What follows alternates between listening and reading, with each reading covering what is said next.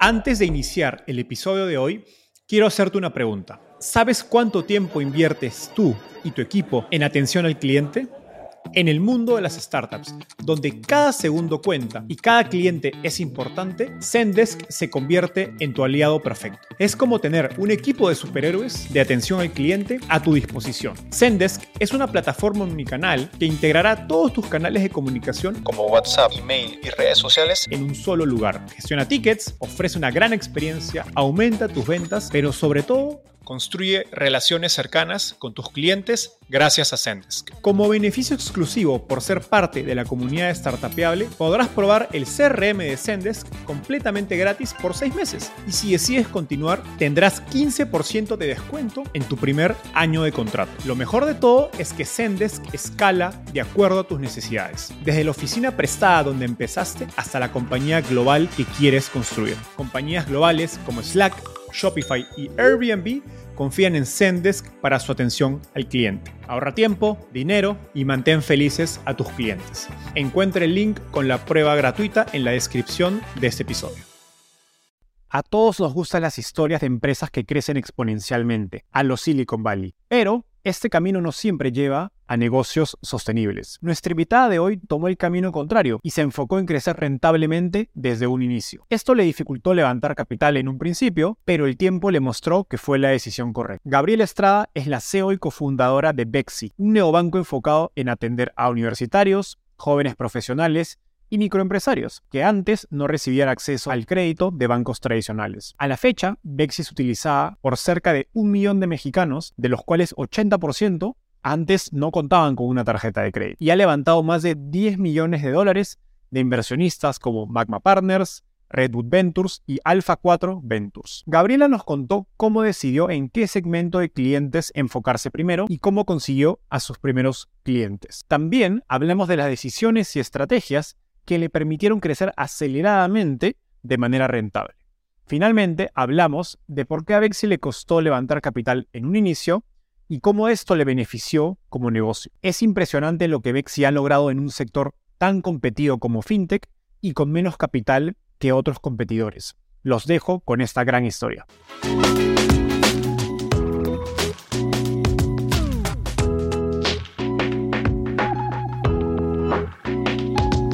Hola, mi nombre es Enzo Cavalier y soy un convencido de que el emprendimiento en tecnología es una oportunidad histórica para resolver los problemas más urgentes de Latinoamérica. En este podcast conversamos con emprendedores e inversionistas de las startups más impactantes de nuestra región para descubrir cómo se idearon, escalaron y levantaron venture capital para solucionar problemas tan grandes como la educación, las finanzas y la salud. Recuerda visitar www www.startapeable.com, donde encontrarás todo un ecosistema de recursos para tu camino startup. Buena Gabriela, ¿qué tal? Bienvenida al podcast. Hola Enzo, muchas gracias y muchísimas gracias por tenerme acá. Estoy muy emocionada. Feliz de tenerte. Gaby, empezamos con un poco de tu historia. Cuéntanos cómo llegaste al fascinante mundo de las startups. Una muy linda pregunta. La verdad es que llegué por accidente. A pesar de que en mi familia siempre han tenido algún tipo de negocio, aunque sea lateral, para mí el emprendimiento nunca lo tuve en mi mente mientras estuve estudiando o en mis primeros años de carrera, ¿no? Lo mío es que llegué acá por un tema de propósito. Al igual que, que mis socios, yo vengo de clase media, estudié en escuelas públicas, luego obtuve becas para estudiar mi universidad, me pude ir a el extranjero a España, estudiar una maestría, estudié finanzas, estudié economía, trabajé en dos de las instituciones financieras probablemente más prestigiosas a nivel mundial y pues me iba muy bien, ¿no? Iba en mi carrera corporativa, iba creciendo, era eh, eh, eh, todo, todo iba perfecto. Sin embargo, por las noches había algo que no me dejaba dormir. Me despertaba de repente por la noche y pues me preguntaba a mí misma qué pasaba y la verdad es que no era yo feliz. Así que un día ese sentimiento de infelicidad me ganó. Fue tan tan fuerte que decidí renunciar, por decirlo de alguna forma, en el pico de mi carrera corporativa, ¿no? Era yo la directora más joven del negocio más grande de la banca corporativa en México y pues le dije adiós. Me salí de la banca, me, me di varios meses sabáticos, me fui de México y cuando regresé Gustavo, que es uno de mis grandes amigos, mejores amigos de, Banamex, del, banco donde yo trabajaba, me invitó a este proyecto que estaba él ideando, comenzando a armar. Y primero empecé como como consultora, ¿no? Y poco a poco fui viendo lo poderoso que era el proyecto, lo impactante, la capacidad de ejecución, ¿no? Y la capacidad de impacto que podía llegar a tener. Y pues a los pocos meses me enamoré y cinco años acá sí, ¿no? Entonces, este, pero llegué por accidente. Me encanta tu, historia, creo que refleja un patrón en común con muchos emprendedores que hemos tenido en el podcast llegan por accidente y por hacerse esa pregunta, ¿no? Que dices, ok, quiero seguir haciendo esto en mi carrera en los próximos años, en donde sea que estén en ese momento, y usualmente terminan en, o muchos de ellos terminan en startups. Ahora, me gustaría preguntarte sobre una experiencia muy curiosa que te pasa cuando te mudas de Chihuahua a Ciudad de México hace varios años y te costó mucho conseguir tu primer trabajo en el sector financiero. Entiendo, que ibas a tener 30 o 40 entrevistas, esto, estabas muy frustrada y terminas retando a, un director de American Express, que fue uno de tus primeros trabajos, diciéndole que si bien no tenías el conocimiento ni la experiencia necesaria para el rol que estaban buscando, tenías las ganas eh, y la habilidad para aprender rápido. Y ese director eventualmente toma e-, ese riesgo y apuesta en ti y de esa manera llegas al mundo eh, financiero. En mi experiencia, a veces tecnología y startups suele ser similar para quienes no vienen de ciudades grandes. ¿Cómo, cómo esa experiencia ha influenciado en tu manera o tu filosofía de, reclutar personas y, a quienes le das oportunidades dentro de Bexi? Es una muy linda pregunta. La verdad es que yo te diría que no solo en Bexi, ¿no? Mis propias experiencias han marcado mi forma de liderar de una forma bien profunda. Y en Bexi, primero que nada, tenemos gente de toda la República, ¿no? Somos muy flexibles, entonces, pues particularmente, y ve tú a saber por qué, pero hay mucha gente de Chihuahua. Y en Bexi lo que hacemos es buscamos talento y buscamos habilidades, pero sobre todo buscamos entusiasmo y que compartan esa pasión que nosotros tenemos por nuestra misión. Eso es como lo súper más importante. Estamos bien orgullosos del equipo que hemos creado y de la cultura que hemos creado.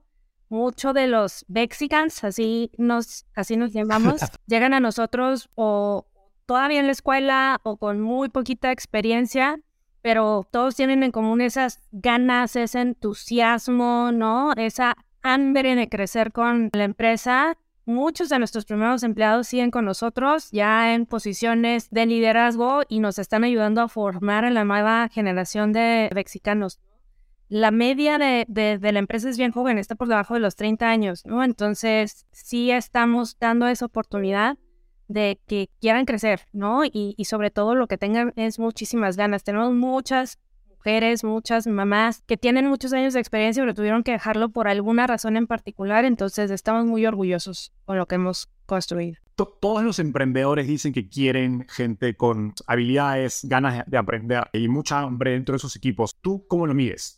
Creo que ese es el, el reto. No todos quisiéramos atraer gente de ese estilo nuestro equipo. La pregunta es, no sé cuáles son las, las actividades, retos, preguntas que ya hace una persona para desbloquear o descubrir esas habilidades. Creo que una de las cosas que siempre hago es me aviento mi pitch de misión y visión de Bexi. Y mucho depende de las reacciones de ese pitch, ¿no? Si yo veo que la persona se enamora en ese momento y veo el entusiasmo y veo tal, pasa a la siguiente etapa. La parte técnica, la parte de si sabe o no sabe hacer su trabajo, yo creo que la va, la va a estar evaluando cada uno de, de los managers pero la parte de fit cultural, la parte de, de, fit con nuestra visión, con tal, eso es lo primero, ¿no? Es lo primero y se les nota de inmediato si hacen clic y si se emocionan tremendamente cuando uno les cuenta lo que está creando y lo que quiere hacer, cómo esto impacta positivamente a la sociedad o cuando en realidad, pues, y se vale, ¿no? O sea, sus motivadores son más el dinero, sus motivadores son más aprender, también se vale, ¿no? Pero lo primero que tienen que ver es un fit cultural y es esa emoción que te transmiten cuando estás hablando con ellos. Me encanta este estilo de picharle la misión y visión de la compañía a los potenciales trabajadores o talento que llega a Bexi. Algo, muy similar lo que harías con un, un inversionista, ¿no? Y ver también cómo, esa persona se emociona por lo que estás haciendo. Ahora, das el salto a emprender, tú mismo dijiste sin saber nada de startups,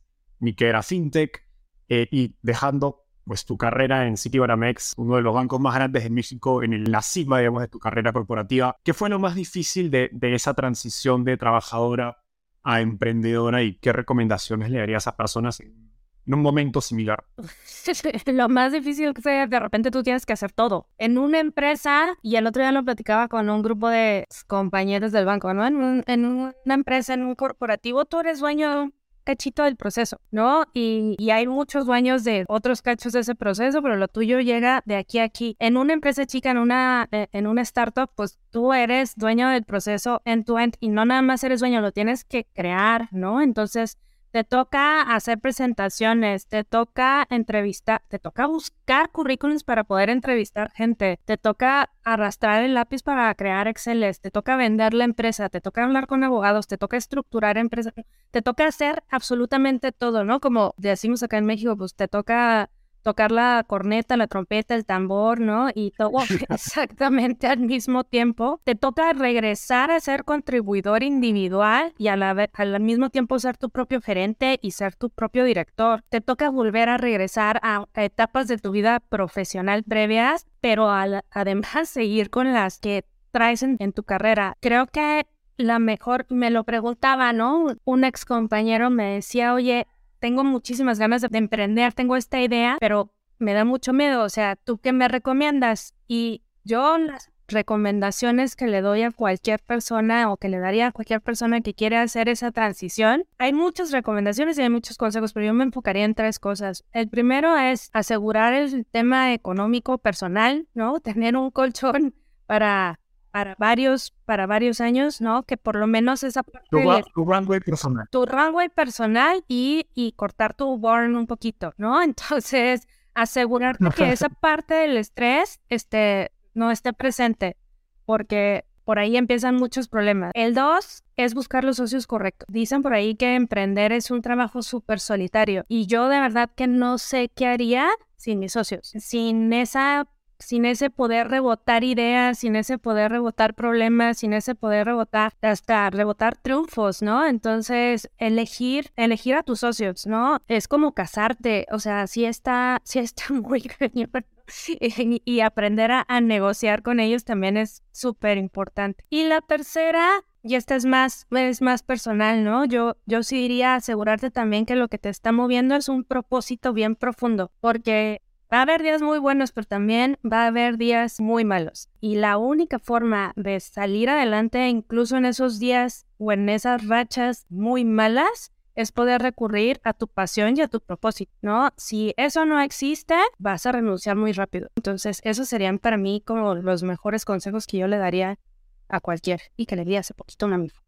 Ayer escuchaba a un socio de, de Y Combinator, la esta aceleradora muy, muy famosa en Silicon Valley, decir que una startup es muy difícil y es muy difícil hacerla en los momentos difíciles, pero también, contraintuitivamente, en los momentos buenos. incluso en los momentos que las cosas van bien, las cosas siguen siendo muy difíciles.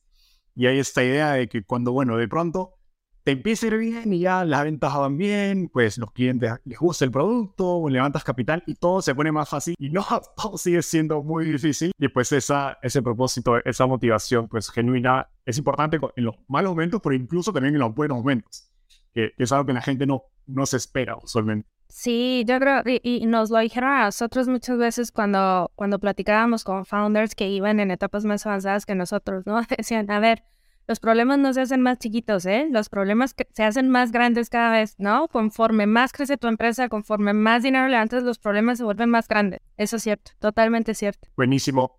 Ahora me gustaría profundizar en la historia de crecimiento de Bexi, dado que están en un, un, espacio que ha sido bastante competitivo en los últimos años, que es el de fintech y productos digitales enfocados en consumidor como wallets, neobancos, etc. Como contexto, recuerdo que en 2019, cuando yo me mudo a México por primera vez, surge una, estábamos presenciando esta onda de bancos digitales, recuerdo que en un momento tenía como 10 tarjetas yo mismo de todas, estaba probando todas y solía bromear que si levantabas una piedra aparecía un dron de neobanco. ¿Qué rol jugó la competencia en la estrategia de Bexi? ¿La ignoras? ¿La consideras? ¿Cuál crees que es la mentalidad correcta respecto del panorama competitivo que uno ve como emprendedor. Y sigues levantando piedras y siguen saliendo bancos. Eso, eso, claro. la competencia siempre es buena porque siempre te obliga a salir de tu zona de confort, ¿no? Pero creo que sobre todo uno tiene que tener bien claro cuál es tu propia carrera y no puedes empezar a competir en una carrera que no es la tuya. Yo creo que en Bexi tenemos una filosofía de siempre estar vigilantes de la competencia, ¿no? tenemos que ver qué está pasando en el mercado, qué están haciendo, qué propuestas de valor le están dando a los clientes, qué aprendizajes podemos tomar de lo que vemos que están haciendo, pero pues cada cual tiene su propia carrera, ¿no? Cada cual está en su propia estrategia y la nuestra siempre ha sido crear un producto que de verdad resuelva un problema para nuestros clientes y correr nuestra propia visión, nuestra propia misión, ¿no? Y tener ese compromiso con nuestros clientes y eso no lo hemos modificado. Hemos estado siempre atentos a lo que sucede, pero nosotros seguimos fieles a nuestra propuesta de valor, a nuestro segmento de clientes y crecer en eso. Creo que mientras lo tengamos así y ofrezcamos un diferenciadores claros, pues ahí va a estar, ahí va a estar nuestro éxito. Qué interesante lo que dices. Y siguiendo por, por esa línea, creo que algo particular del negocio de tarjetas de crédito es que, digamos, el job to be done o, el objetivo del producto es relativamente simple, ¿no? Es prestar dinero y cobrar, pero hay varias dimensiones del producto, como facilidad de uso, soporte al cliente, precios a través de las tasas de interés, beneficios, etc. Y en un espacio de cada vez más competidores, grandes como Nubank, Story, tradicionales como el banco, etcétera, tienes que priorizar en cuáles de, esas dimensiones del producto te quieres enfocar. Mientras construías su MVP o su primer producto, me encantaría saber cómo pensaban y elegían esas dimensiones del producto en las que ustedes pensaban que eran claves para ganar en el mercado y qué aprendiste en este proceso. Sí, creo que de repente pensamos que el journey es solamente prestar y cobrar, ¿no? Y que es súper fácil de hacer. Yo siempre le digo mis socios, ¿no? O sea, prestar es la chamba más sencilla de este planeta. Cobrar es donde está, es donde está el, el, el, truco. Muchos jugadores se les olvida que no nada más se trata de dar crédito, se trata de dar crédito que puedas recuperar. Creo que también es importante que mencione que Vexi fue el primer player, el primer neobanco, como le quieras llamar, que lanzamos tarjeta de crédito de este tipo, ¿no? tarjeta de crédito pop, fintech, vamos a decirlo así, y especialmente para jóvenes subbancarizados como lo hacemos nosotros. En ese entonces el ecosistema literalmente nos tachaba de locos. ¿Cómo podíamos pretender entrar a un negocio tan competido por la banca y menos aún enfocados a un segmento que pues era el más riesgoso del planeta. Ni estaba tan competido, ni estaba tan competido porque finalmente nosotros fuimos los primeros, los primeros jugadores y sobre todo en el segmento subbancarizado hay 70 millones de mexicanos que no están siendo atendidos por la banca y muchos de los jugadores que llegan y muchos de los que mencionaste siguen intentando irse por ese otro 10%, 15%, 20% que ya está bancarizado. Ahí sí la competencia es muy dura, ¿no? Los bancos tienen mucho capital, los bancos tienen mucha tecnología, tienen una capacidad de distribución enorme, pero algo que los bancos nunca han podido hacer es llegar al segmento subbancarizado, al masivo, al más grande, a los 70 millones de adultos que hoy no tiene cobertura del servicio de tarjeta de crédito. Y ahí fue donde entró nuestra estrategia y entró toda nuestra experiencia en la banca. ¿Por qué los bancos no pueden llegar a este segmento? O algunos dicen no quieren. No es que no quieran,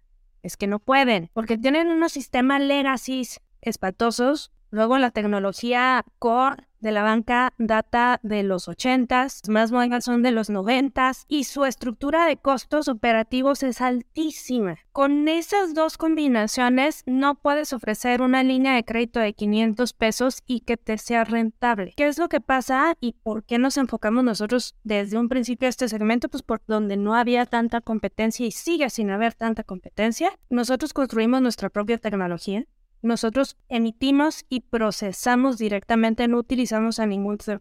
Lo segundo es la data. La otra razón por la cual los bancos no pueden llegar acá, casi no hay datos. Bueno, pues nosotros llevamos cinco años recopilando data de este segmento. La tercera es eficiencia. No nos podemos dar el lujo de ser ineficientes, no en este segmento, porque los márgenes van a ser muy pequeños y pues eso nos va a dar rentabilidad. Y eso ha sido nuestra estrategia desde que, desde que nacimos. Eh, en el camino pues aprendimos muchísimo de, de este segmento en el que estamos y que es visto tan riesgoso por todo mundo. Uno, no son tan riesgosos. Dos, tienen un nivel de movilidad laboral, como yo les llamo, altísimo, es decir, no se pueden dar el lujo de durar tres meses desempleados, no tienen ese tipo de capacidad porque no pueden crear colchones los que, de los que platicamos hace rato para emprender. Y son súper leales no muchas empresas les prestan, entonces las pocas que les prestan para ellos se vuelven algo, algo hasta personal, pero también son muy jóvenes, son muy inquietos, son muy exigentes, ¿no? Nos tienen constantemente retados a estar modificando nuestra comunicación, a estar innovando nuestros productos y en cómo nos acercamos y cómo les resolvemos sus problemas. Y pues listo, creo que cosas que subestimamos en, en un principio probablemente fue cómo nos íbamos a comunicar con ellos y cómo iba a ser nuestra comunicación, ¿no? Y es algo que ha sido una, un reto constante. Son un segmento que yo creo que no nada más a ellos, a todo lo alto y lo largo de la pirámide poblacional en México nos hace falta muchísima educación financiera. Y el cómo te comunicas con ellos, cómo les das esta educación, cómo te aseguras de que te están entendiendo, ese es el gran reto que hemos tenido como estrategia, pero la nuestra ha sido distinta, no ha sido ir a captar clientes a cualquier costo, es enfocarnos en clientes y en su rentabilidad. Genial, me encanta lo, lo que dices de que prestar dinero es lo, es lo más fácil. Alguna vez escuché decir un inversionista que el dinero tiene product market fit instantáneo, porque claro, digamos, todo el mundo te va a aceptar un préstamo o algún dinero de algún tipo. Y creo que esto refleja que a las fintechs les suele ser fácil crecer rápidamente.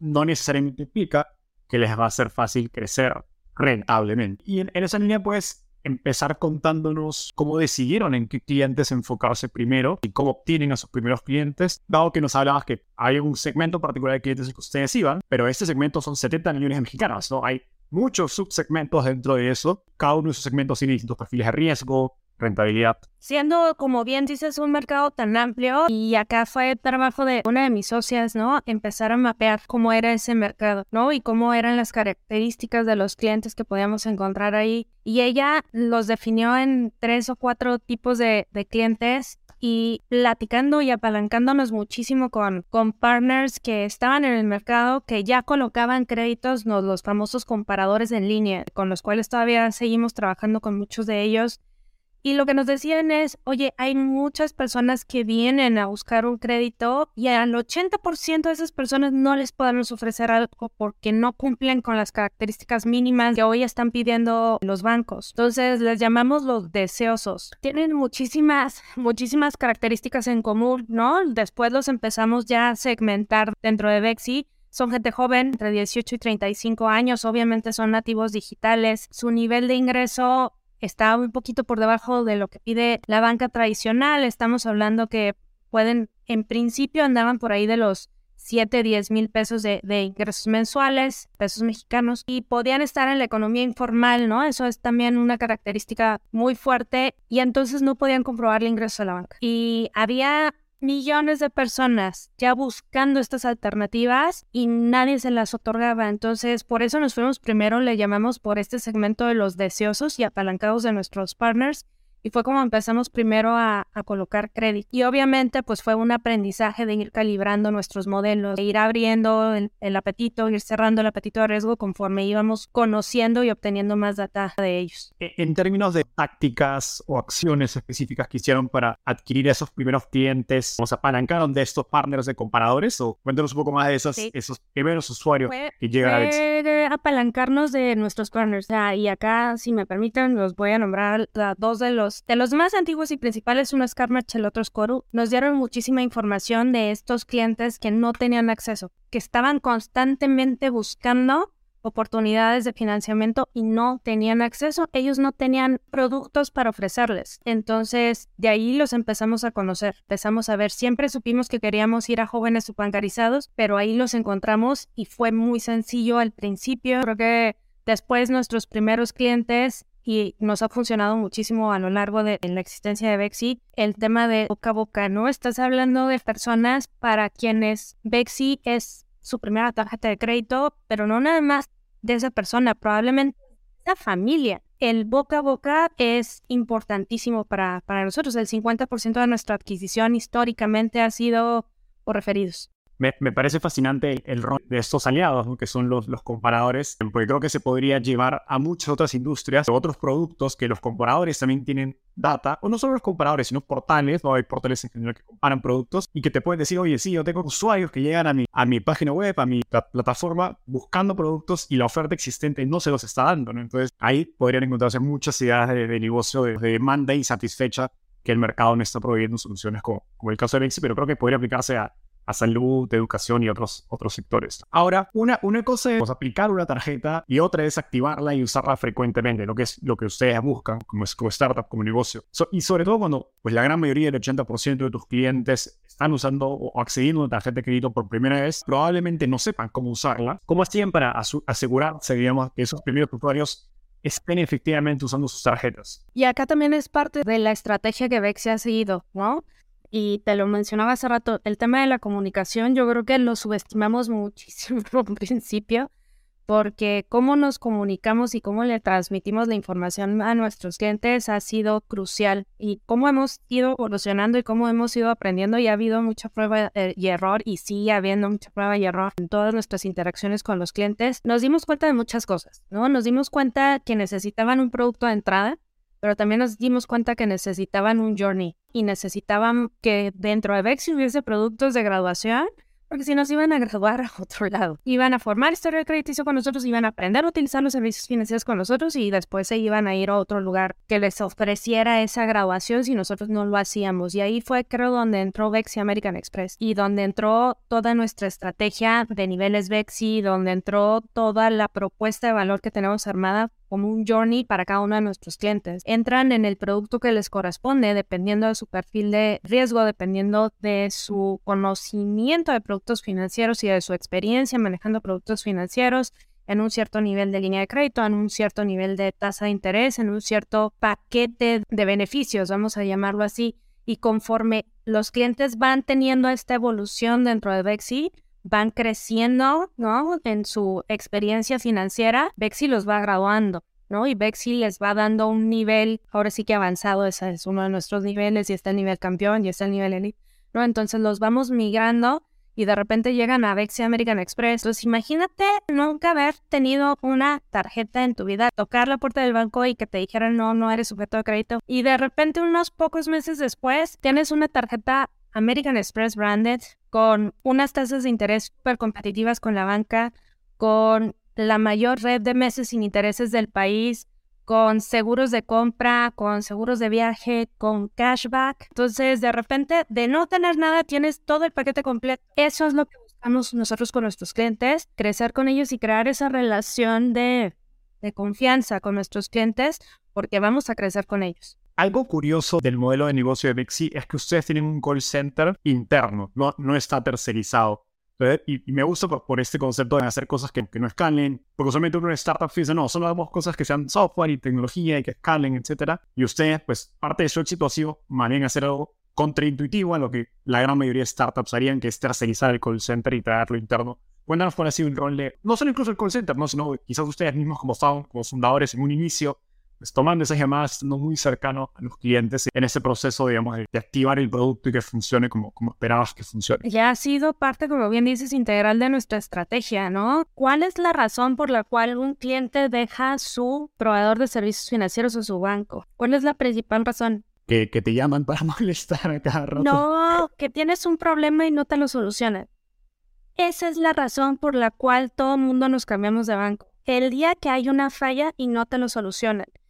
En la medida en que tú tengas tercerizado los servicios, pierdes esa habilidad de saber qué es lo que le está pasando al cliente y de poderle solucionar esos problemas. Y aparte, como te digo, estamos hablando de un segmento que no sabe utilizar servicios financieros, que lo tienes que guiar, lo tienes que estar enseñando. Ya no recuerdo exactamente la métrica, pero me parece que entre el 15 y el 20% de, de los temas que resuelven nuestra área de Customer Success tienen que ver con educación financiera, no tienen que ver con problemas de la tarjeta, tienen que ver con que los chavos no saben muy bien cómo funcionan las tasas de interés o los intereses. Entonces están buscando educación, en realidad, ¿no? No están buscando servicio. Esa es la principal razón por la cual un cliente deja su institución financiera y eso es algo que, que lo sabíamos de muchos años. Por eso siempre hemos pensado que la estrategia de de Customer Success es importantísima para Bexi. Y se los repetimos una y otra vez a todas nuestras áreas, no nada más a las de Customer Success, sea cobranza, sea mesa de control, sea tecnología, sea administración, lo que sea. Los clientes son lo más importante y los clientes no existen. En servicios financieros es difícil estimar de antemano la rentabilidad de un cliente. Si bien usted quieren darle tarjeta de crédito pues, a la gran mayoría de gente para incrementar el acceso, pues tampoco puedes aceptar a cualquier cliente desde un inicio. Creo que en la secuencia de expansión de segmentos de mercado también es clave digamos, para, el éxito de, un negocio que sea rentable. En el tiempo, ¿cómo ha, cómo ha ido evolucionando o cambiando los segmentos de clientes que han decidido servir o enfocarse? Te, te lo platicaba hace rato, ¿no? Creo que mucho fue estar calibrando nuestros scorings de crédito. Cuando empezamos, abrimos muchísimo la llave de riesgo, queríamos conocer conocer el segmento, queríamos entenderlo, luego nos dimos cuenta que no, que no estaban listos para tener líneas de crédito muy altas, al contrario, les puedes hacer un daño si les das líneas de crédito altas, entonces tienes que empezar con líneas de crédito más ajustadas, tienes que irlos llevando a aprender a utilizar el crédito y una vez que ya saben utilizarlo, entonces sí empezarte arriesgar más con ellos conforme también los conoces, los conoces mucho mejor. Te platicaba hace rato que empezamos con los deseosos, ¿no? Que eran estos clientes que ya se conocían, ya sabían que las tarjetas de crédito existían, las estaban buscando, pero no había productos para ellos. Nuestros early adopters. Después les seguimos porque de esos early adopters, pues ahí había millones. Nada más en, en, el banco en donde yo trabajaba en Manamex, rechazábamos a dos millones de tarjetas al año. Imagínate tú. Wow. Entonces, eso multiplícalo por los otros cinco grandes bancos en el país y te das una idea de todas las personas que estaban buscando ese producto. Después le seguimos con otro siguiente segmento al que llamamos los castigados. Y nuestras sociedades de información crediticia en México, uno, son muy jóvenes y dos, tienen mucha información de castigo. ¿no? Tienen más información de castigo que información de perfil de comportamiento de pago. Entonces empezamos a detectar que había muchos clientes que por alguna razón estaban castigados y querían reconstruir su historial crediticio. Entonces nos empezamos a arriesgar con ese siguiente segmento y empezamos a crecer de nuevo muy rápidamente. Luego llegó Vexi American Express y Vexi American Express sí nos dio acceso a un segmento nuevo, a un segmento distinto que nosotros en principio no le estábamos echando, por decir algo. Nos empezaron a buscar personas que ya tenían tarjeta. Nos empezaron a buscar personas que ya tenían tarjeta, a estos los denominamos los cansados. Ya tenían otro producto financiero, pero no estaban contentos. La propuesta de valor que tenía su producto no era la correcta y buscaban una oferta digital o buscaban mejor servicio o buscaban distintas cosas, la marca American Express. Entonces, de repente, el ingreso promedio de nuestra base de clientes creció casi 50%. Entonces, empezamos a recibir otros clientes. Hoy tenemos un portafolio que está compuesto por los tres anteriores y tenemos otros segmentos a los que queremos llegar, pero así ha sido como los hemos ido, los hemos ido trabajando. Me encanta porque esa secuenciación también es importante, creo que parte del éxito. Hay, algunas que te permiten empezar mejor, con menos recursos, más eh, flexible en un inicio, hay otras que quizás atender ese segmento premium que menciona los, de los cansados hubiera sido más difícil en un inicio porque hubiera requerido mucho más beneficios, alianzas, etcétera, y servirlos no, es lo mismo que cuando ya estás más grande y consolidado como, como empresa. Ahora, en una entrevista anterior escuché a Cynthia Merlos, tu, tu cofundadora, decir que ustedes deciden no crecer a los Silicon Valley en México y por eso prefieren enfocarse en crecer rentablemente y con unit economics positivos. Explícanos esta idea de no crecer a los Silicon Valley y cómo se refleja en la manera en, que piensas acerca de, pues, de las decisiones que tomas para crecer más agresivamente o priorizar rentabilidad. Este siempre ha sido un tema de conversación con todo el ecosistema, con nuestros inversionistas, con absolutamente todo todo mundo. Y tiene que ver con nuestra estrategia, pero tiene que ver con nuestro ADN y tiene que ver con nuestra formación previa. Nosotros veníamos de la banca, o sea, crecer un negocio y crear un negocio que no tuviera rentabilidad, de verdad que para nosotros no, no hacía ningún sentido. Así fue como nació Vexi. Estábamos buscando crear un negocio rentable y no crear un negocio de usuarios sino de clientes rentables. Como escuchaste Cintia decir, no te estamos en esta estrategia de adquirir clientes llenarnos de usuarios para después perderlos igual de fácil porque no somos capaces de darles un producto que de verdad esté solucionando un problema para ellos o solamente para vanity KPIs, ¿no? Como dicen por ahí, decirte, uy, tenemos 2.5 millones de usuarios, ¿De ¿esos de qué te sirven? Son clientes, te están usando, te promueven, te generan caja, ¿no? Te generan flujo, porque si no, pues nada más es una lista de correos electrónicos. Para crecer de esta forma, como te dije, primero definimos lo que necesitábamos y sabíamos que necesitábamos una plataforma propia, la creamos, un scoring propio, lo creamos, un producto que cubriera las necesidades y los problemas de nuestros clientes, lo hemos seguido creando y perfeccionando a lo largo de estos, de estos años y hemos creado esa relación de confianza con nuestros clientes. Bexi hoy retiene el 70% de sus clientes después de los primeros 12 meses. Es una tasa altísima. Yo creo que no he encontrado otra startup que tenga una tasa de retención de ese tamaño porque estamos buscando clientes que quieran estar aquí para el largo plazo. Esa ha sido yo creo que totalmente estrategia dramáticamente distinta. Estábamos muy obsesionados con la rentabilidad desde un principio, quizá un poquito antes de lo que deberíamos. Eso sí, eso sí lo acepto hoy, ¿no? Ya viendo hacia atrás, quizá debimos de haber invertido un poquito más al principio y no ser tan estrictos. Hoy están cerca de un millón de tarjetas de créditos emitidas, han recibido más de dos millones y medio de aplicaciones de tarjeta, todo con cuatro millones de dólares de capital antes de su última ronda, que es bastante eficiente para las métricas que he escuchado y visto en otras fintechs, mucho más eficiente que otras compañías, que implementaron pues estrategias de adquisición de, de mucho cashback, muchos regalos, muchos beneficios, que para los clientes era pues una opción obvia, ¿no? Y claramente quiero ese producto que te regala dinero, pero no es sostenible y en el tiempo y claramente no, no es rentable. ¿Cómo, ¿Cuál era su, su, respuesta a, esas estrategias de otros competidores y cómo han podido pues, crecer de manera rentable frente a competidores que, que eran tan agresivos en, como se dice, subsidiar la demanda? Nos costó mucho no meternos en esa guerra, mucho, y hubo, hubo batallas internas. Eh, en ese sentido. Pero siempre hemos confiado en que nos tenemos que enfocar en nuestra propia carrera. Hay otras estrategias, les puede funcionar, tienen un modelo de negocio distinto, están buscando un objetivo distinto.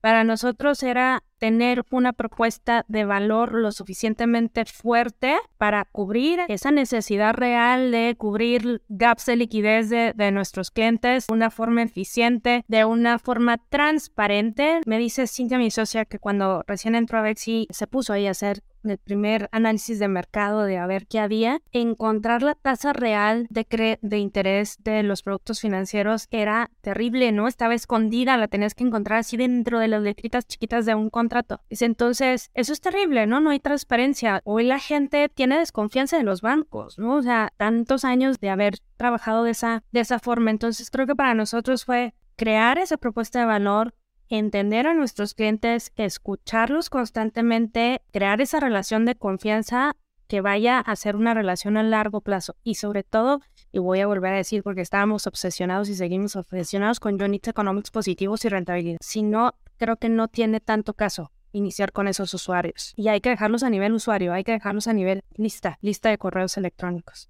Más allá de, de Unit Economics o, la rentabilidad por cliente, ¿qué otras decisiones crees que fueron clave para que Bixi crezca rápidamente y a la vez sea rentable y eficiente en el uso de capital? Yo creo que te lo platicaba hace rato, creo que desde cómo formamos al equipo, la cultura de nuestro equipo, obviamente nuestros socios y los partners que hemos creado del lado comercial, del lado de las marcas, ¿no? American Express ha sido espectacular socio, Carnet y Prosa han sido otro espectacular socio. Del lado de los afiliados comerciales que nos han ayudado a crecer, también del lado de nuestros clientes, cómo les transmitíamos esa propuesta de valor y cómo ellos encontraban soluciones en nuestro producto, como para referirnos de si el 50% de nuestra base de clientes ha llegado vía referencias. Eso solamente se logra apalancándote sobre de ellos, ¿no? Apalancándote de esa propuesta de valor. Hemos hecho muchos sacrificios en el camino y creo que hace rato lo decíamos, creo que le exageramos. Una de las cosas que hoy más nos duelen es que hemos pospuesto muchísimo el tema de creación de la marca. Y es constante que me digan, es decir, todo el mundo ha escuchado de Nu, todo el mundo ha escuchado de Story, ¿no? Andaba por ahí otra que llegó y se pagó con la misma velocidad. Han invertido muchísimo en creación de la marca, han invertido muchísimo en marketing, han invertido muchísimo en posicionamiento. Eso es bien caro. Nosotros hemos decidido conscientemente no invertir por ahí, invertirle a nuestra tecnología invertirle a nuestros procesos, invertirle a la propuesta de valor, a nuestros partnerships, pero creo que nos va a costar si no empezamos a hacerlo pronto. Y es parte de lo que estamos buscando hacer este año, empezar con esa construcción de marca. Genial, me encanta porque va de nuevo eso que hablábamos de secuenciación de las decisiones. Invertir en marca es importante, pero quizás no es la mejor decisión en un inicio, como cuando estás empezando un producto, cuando no tienes product market fit y terminas, como si le pones mucho dinero, terminas creando una marca para un producto o un negocio que no va a ser sostenible y por lo tanto es dinero tirado a, la basura, ¿no? O al caño. Recientemente levantan una serie importante, pero eh, escuché que les fue difícil levantar capital en un inicio. ¿Por qué crees que les costó levantar capital en el inicio de Bexi? ¿Y cuál crees que ha sido el valor para Bexi de no haber podido levantar capital? Tuvimos que aprender. Ninguno de los founders tiene el típico background de los founders de startups, especialmente no el típico background que los VCs buscan, ¿no? Nadie es egresado de Stanford ni de Harvard, nadie viene de Ivy Leagues, nadie viene de Silicon Valley, nadie viene del ecosistema de VCs, ni nadie había emprendido anteriormente. Todos veníamos de trabajos corporativos, ¿no?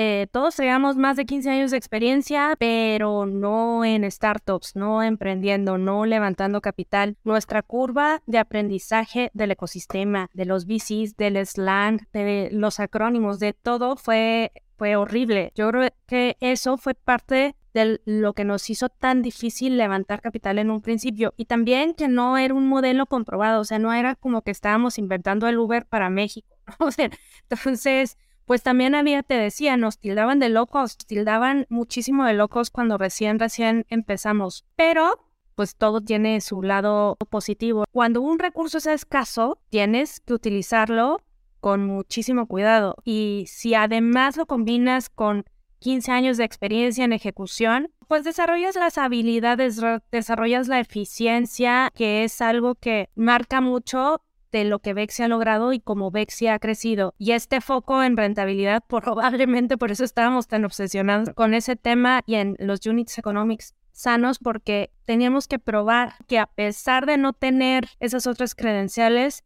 éramos capaces de crear una startup exitosa. Pero haber aprendido a navegar en un escenario de recursos escasos y crecer en un escenario de recursos escasos, pues nos hizo desarrollar skills súper valiosos. Mi papá siempre dice, la necesidad agudiza el ingenio. Definitivamente. Tendrías que haber visto alguna vez las clases de prototipado rápido de mis, de mis socios, ¿no? Era una, era una cosa muy, muy divertida.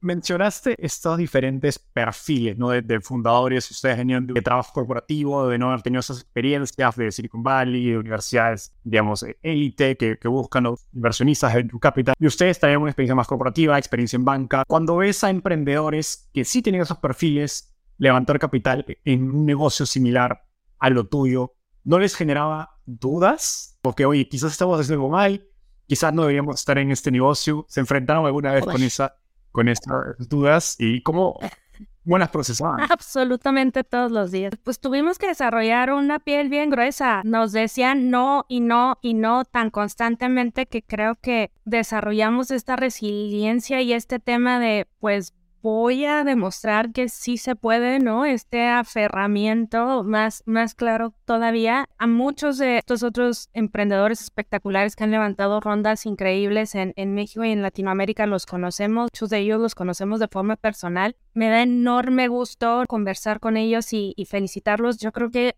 traer inversión a a esta región, aunque sea mi competencia, siempre va a ser motivo de, felicidad, de orgullo, de un montón de cosas. Este, también pido a Dios que nadie vaya a hacer una tontería, ¿no? Es lo peor que le puede pasar al ecosistema, pero puede, puede desarrollar piel gruesa, puede aferrarnos a que nosotros tenemos que hacer nuestra propia carrera y no podemos intentar correr la carrera de alguien más y también encontrar los inversionistas y los partners correctos que cuando eso sucede hablan con nosotros y son como nuestros coaches y, se preocupan de estar cerca de nosotros y uno de ellos en particular cada vez que algo así sucede manda un mensaje de esto solamente me motiva más para crecer, para demostrar, para tal, entonces creo que, que, que estamos en el lugar correcto con los partners correctos y todavía tenemos un montón que dar.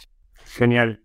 Allí yo voy a destacar a uno de tus inversionistas que nos presentó Magma Partners, que creo que hace ese trabajo muy bien y Nathan en particular es muy bueno como inversionista haciendo esas cosas y ayudando a emprendedores como dice que no tienen el, background tradicional que, que, busca la industria de, venture capital.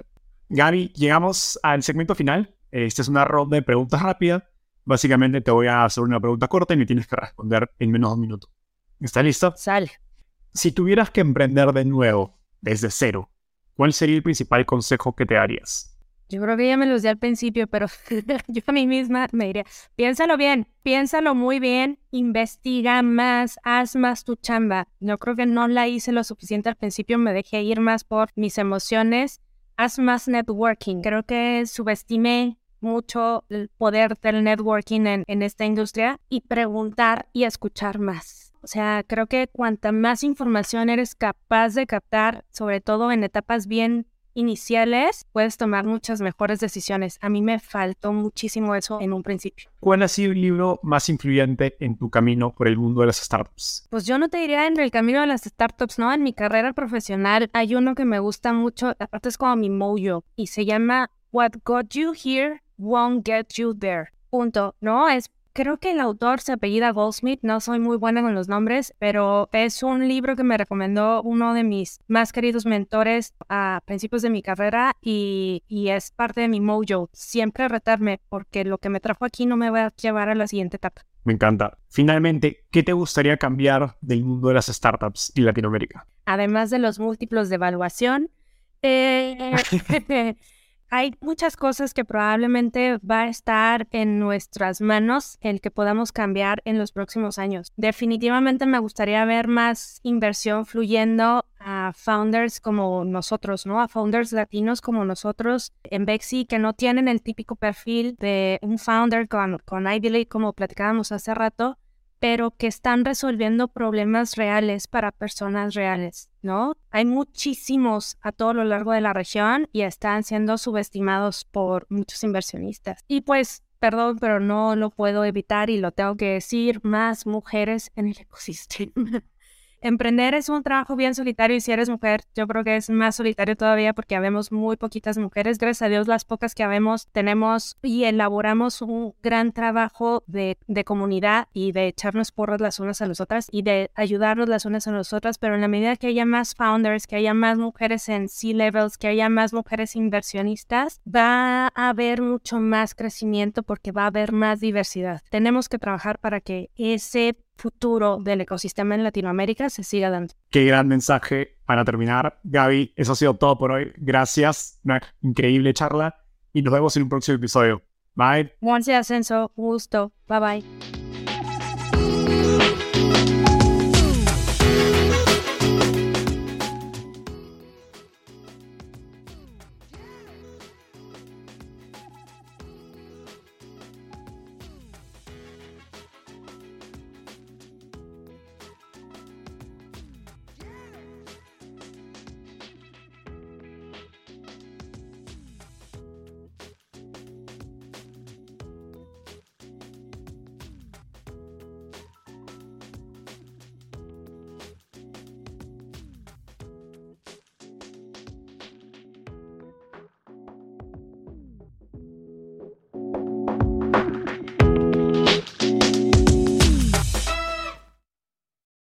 Este es un podcast producido por Explora.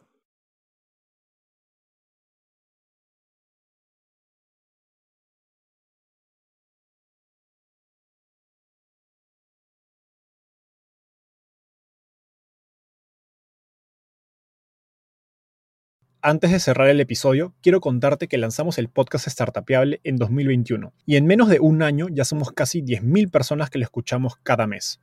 Y quiero seguir creciendo esta comunidad. Por eso, si escuchaste este episodio y te gustó, ayúdanos contándole a un amigo, familiar o colega. Suscríbete y déjanos un review en Spotify o Apple Podcasts. De hecho, me gustaría saber quién eres y por qué escuchas el podcast.